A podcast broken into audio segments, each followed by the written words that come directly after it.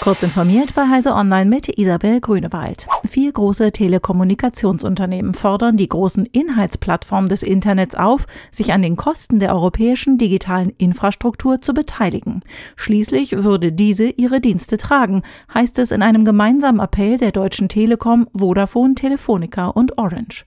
Der Datenverkehr nehme jährlich um bis zu 50 Prozent zu, schreiben die vier Unternehmen. Über 70 Prozent des gesamten Datenverkehrs entfielen auf Videostreaming, Spiele und soziale Medien, die von einigen wenigen Plattformen für digitale Inhalte stammen würden.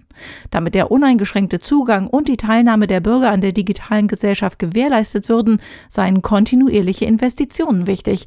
Die Investitionslast müsse in einem angemessenen Verhältnis verteilt werden.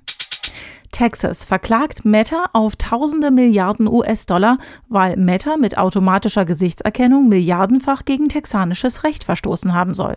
Die Vorwürfe richten sich gegen Facebook, das seit über einem Jahrzehnt hochgeladene Fotos automatisch biometrisch gerastert hat, sowie gegen Instagram. Die Fotoplattform soll einerseits versprechen, vor Einführung von Gesichtserkennung zu warnen, tatsächlich aber heimlich alle hochgeladenen Bilder der konzerneigenen Gesichtserkennung unterziehen. Worauf sich der Vorwurf gründet, ist der Klage des texanischen Justizministers nicht zu entnehmen. Meta wehrt sich gegen die Anschuldigungen. Diese Vorwürfe sind unbegründet und wir werden uns energisch verteidigen, teilte der Konzern Heise Online mit. 2020 haben die Kfz-Haftpflichtversicherer 1150 Schadenfälle durch E-Stehroller registriert. Sie zahlten für jeden dieser Unfälle im Schnitt rund 3850 Euro. Damit weisen die E-Roller eine ähnliche Bilanz auf wie Mofas und Mopeds. Offiziell zählte das Statistische Bundesamt 2020 bundesweit 2155 E-Scooter-Unfälle mit Personenschaden, häufig im Suff.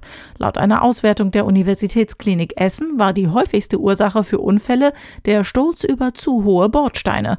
Dabei komme es oft zu Kopfverletzungen. Der US-Milliardär Jared Isaacman will nach seinem ersten SpaceX-Flug zurück ins All. Dafür hat er mit dem US-Raumfahrtunternehmen das sogenannte Polaris-Programm ins Leben gerufen. Es besteht aus zwei bemannten Flügen der Dragon-Kapsel und dem ersten bemannten Flug mit dem riesigen Starship, das SpaceX aktuell entwickelt. Isaacman will bei jedem dieser Flüge mit an Bord sein. Diese und weitere aktuelle Nachrichten finden Sie ausführlich auf heise.de. Werbung.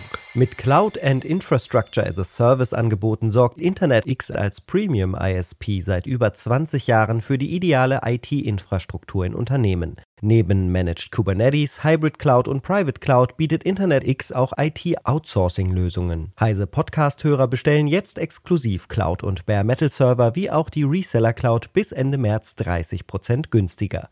Starten Sie Ihr Projekt unter www.internetx.cloud.